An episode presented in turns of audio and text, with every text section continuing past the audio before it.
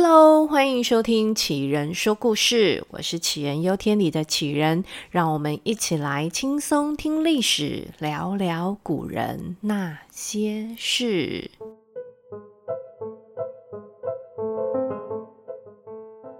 Hello，大家，我们上一集的时候呢，有预告这一集我们要来讲历史上非常有名的澶渊之盟。那我们从十三集开始哦，就讲到辽宋之间的战争。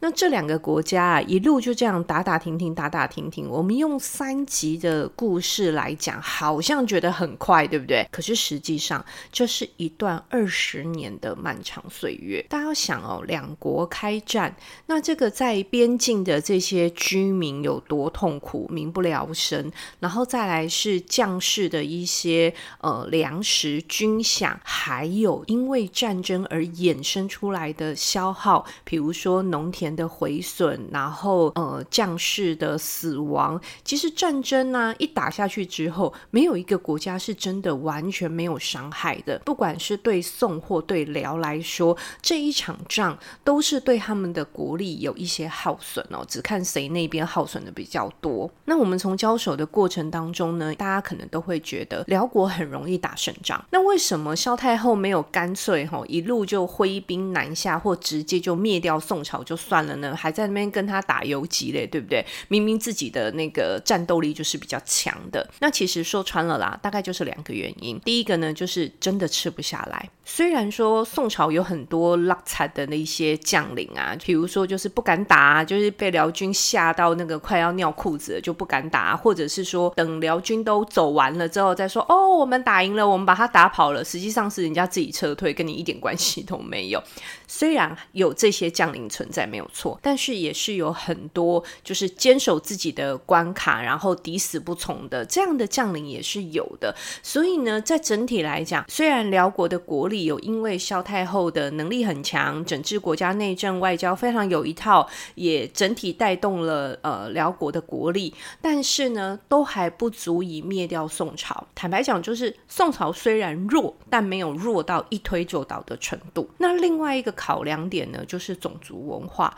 辽国本身的领土里面呢，大概有一半的汉民族，所以萧太后对于汉民族跟契丹族种族文化冲突的处理，她是非常的有经验的。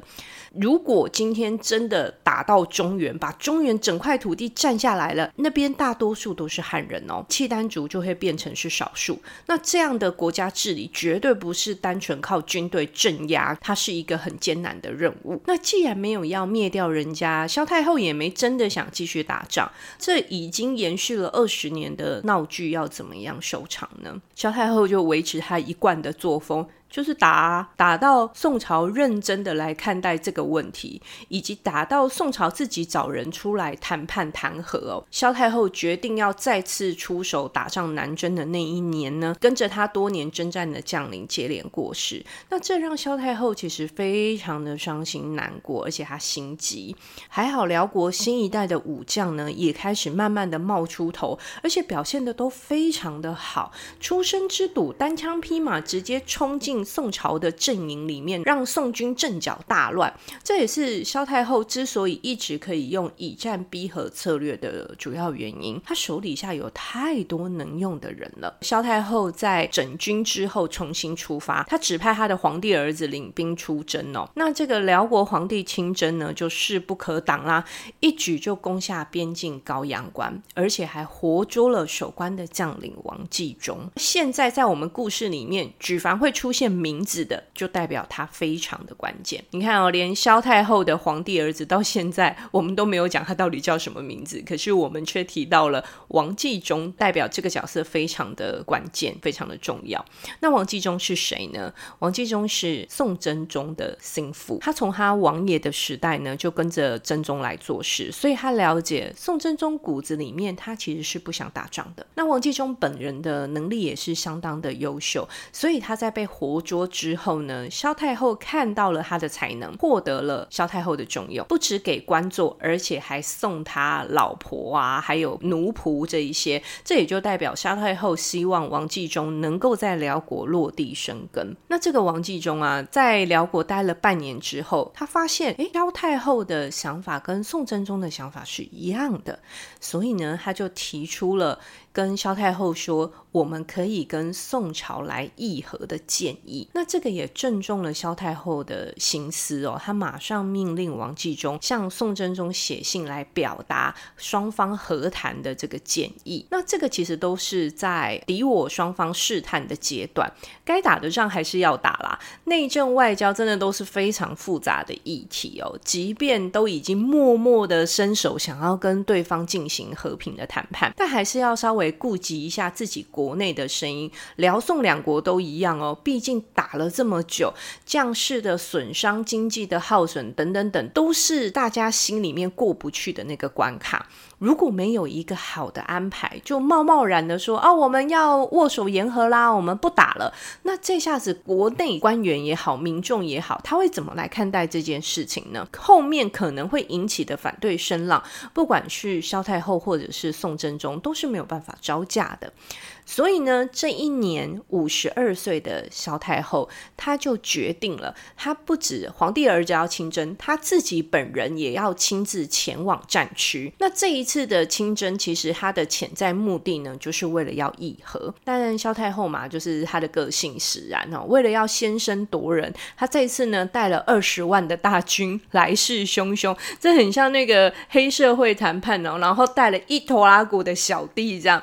一开始。宋真宗收到间谍来报说辽军又要来了，辽军又要打来的时候呢，他还兴致勃勃的想说，我也要亲征，只有你会吗？我也会。他还想着说哪一个时间点要安排亲征好。结果呢，后来看到人家带了这么多小弟出门，他自己就缩起来了。他就想说，哇，我我是好好的在汴京没事，我干嘛要自己御驾亲征到战场上哦？但是这个时候啊，另外一个关键的人出现了。就是宰相寇准，寇准极力建议皇帝要亲征，但是这这一次啊，并不是宋真宗第一次出征，他的第一次出征在几年前更早，那个时候他刚继位没有很久，那那一次的出征也有点好笑啦，就是感觉上要呃激励将士嘛，对不对？激励边关的将士跟百姓，所以皇帝要亲征的那个动作，不是真的皇帝有多会打仗，而是一种宣示，国家领导人跟民众跟将士站在。统一阵线，他愿意亲上战场这么危险的地方，所以呢，大家就眼巴巴的等着看着宋真宗来啊。结果没有想到，宋真宗驻扎的地方其实离真正的战地还有一大段距离，所以这根本不是大家心里面想的亲征哦。就觉得这个意义真的落差非常大。好，那所以这一次呢，就将会是宋真宗的第二次亲征。那这一次的亲征呢，寇准建议把皇帝亲征的驻扎之地呢，选在。澶渊，澶渊从春秋时代就是一个非常有名的国与国之间要和谈的选定位置哦。而在宋真宗要往澶渊的这条路上呢，他就发现了，原来人家带了二十万的小弟要来打，其实心里面是会怕的。他想跑，他想说，那我们干脆呢就把首都往南迁就好了。我们在南方还有一大片的土地啊，对不对？我们干嘛要死守跟着辽军在那边拼的你死我活呢？诶，其实人就。是这样，当我们在有退路的时候，都会轻易的想要往后跑，那少了那种置之死地而后生的那种决心。而在宋真宗就是一直犹疑，他想要开始往后退缩的时候，寇准拉住他了。寇准跟皇帝说：“你要加油。”我们已经走到这里了，不能跑。你跑了，这个局面太难收拾了。这所有的将官百姓心里面会怎么想呢？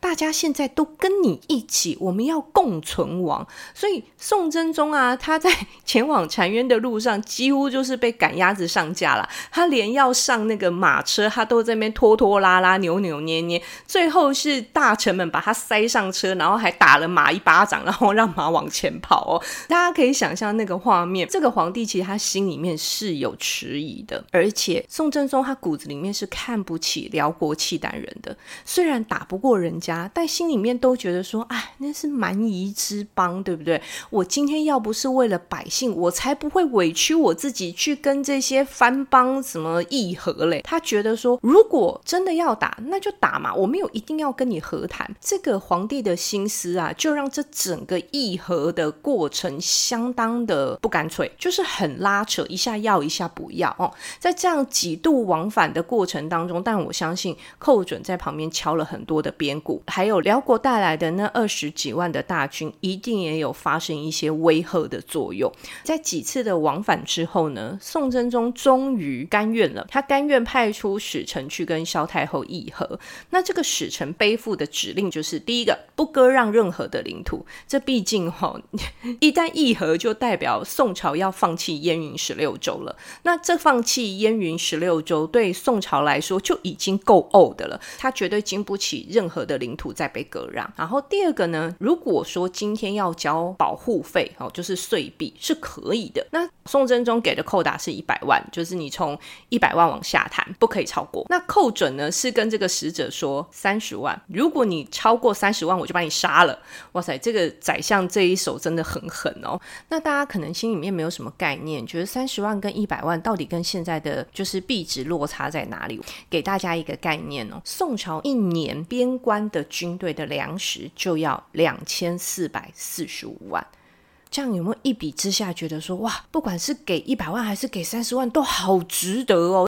那萧太后的谈判呢，在一开始她是要求宋朝要在领土上面做退让，但实际上啊，萧太后很清楚，这只是她的一个手段而已。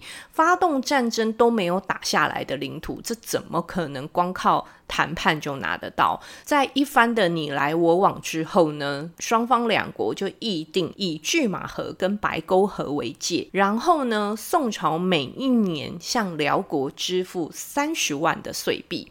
那这辽国呢，也算是有面子有里子啦，而且呢，辽国是不归还历年因为战争而被俘虏的人，这是因为他们把人也当成战利品的概念。对辽国来说，俘虏的汉人都是他们的财产，可以帮助增加辽国的农耕经济。那当然呢、啊，这也没有什么和谈之后就把财产再还回去的道理。所以这也包括了这一次促进和谈的关键人物王继忠，他也没。没有办法，因为这样就回到宋朝。他最后还是持续在辽国当官，直到老死。那这个澶渊之盟对宋朝来说啊，这条约是利多啦，领土没有损失。那每一年的岁币支出呢，是远远小于战争的消耗。那在这样彼此两国双赢的情况之下呢，签订了和平条约。两国的君主呢，也都发表了誓言，双方互不交战，维持边境的和平。这就是历史上的澶渊之盟。这个澶渊之盟呢，让宋辽两国维持了一百多年的和平。两国既然不打仗了，边境边关就会开始有一些呃商品的贸易往来啊，所以所以呢，让边关整个经济也开始繁荣了起来。南北货品的交流也都相互增加了两国的贸易关税。而宋朝记得吗？他的三十万的岁币，每一年要交给辽国的保护费，哦，那三十万有一部分就是来自于边境关税的收入。我们现在把视线转到萧太后身上。萧太后呢，这个时候她已经掌权掌了几十年了。随着她的皇帝儿子逐渐的长大成人，呃，每隔一段时间呢，就开始要思考什么时候要把政权交还给儿子的这件事。一路以来呢，萧太后的政绩非常良好啊，不管是国家的内政或者是外交，都替辽国的发展打下了非常好的基础。还政给儿子的这件事情呢，就始终有那么一丝丝的舍不得。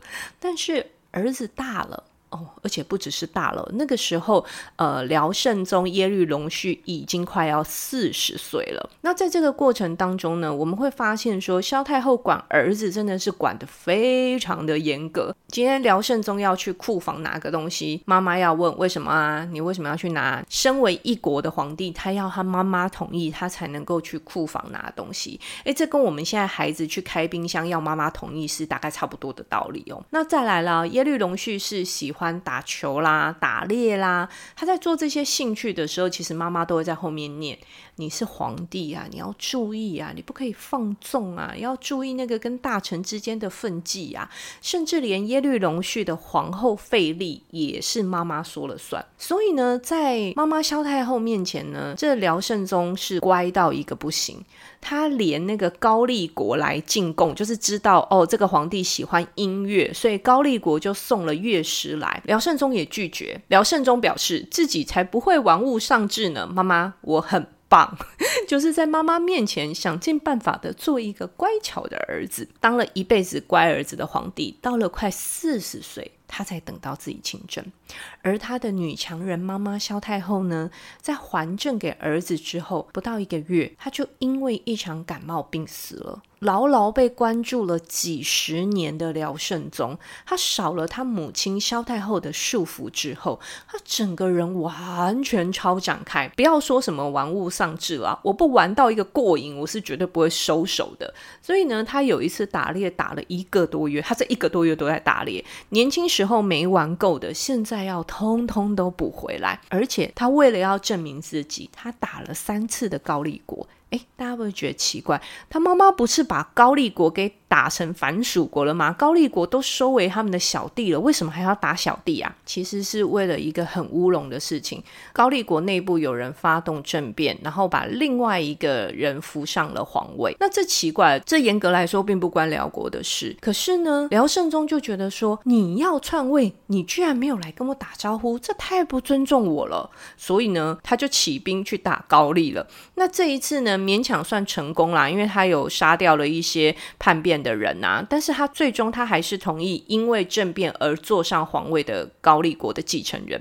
那这一次的战争，如果你从结果来看的话，你真的搞不清楚他到底为什么要打。第二次跟第三次打高丽呢，就更加的莫名其妙了。他为了要拿回他妈妈送给高丽国的土地，诶，你自己妈妈送给人家的礼物，你还要去把它抢回来，这也真的是一个莫名其妙的案件。而且重点是。他还打输了。辽圣宗这三次的呃征伐高丽啊，我都觉得他是不是想要证明自己，证明说他就算没有妈妈，他也可以做出一番的成就。辽圣宗的这些行为啊，就让我觉得教育儿女其实比治理国家大事还要难。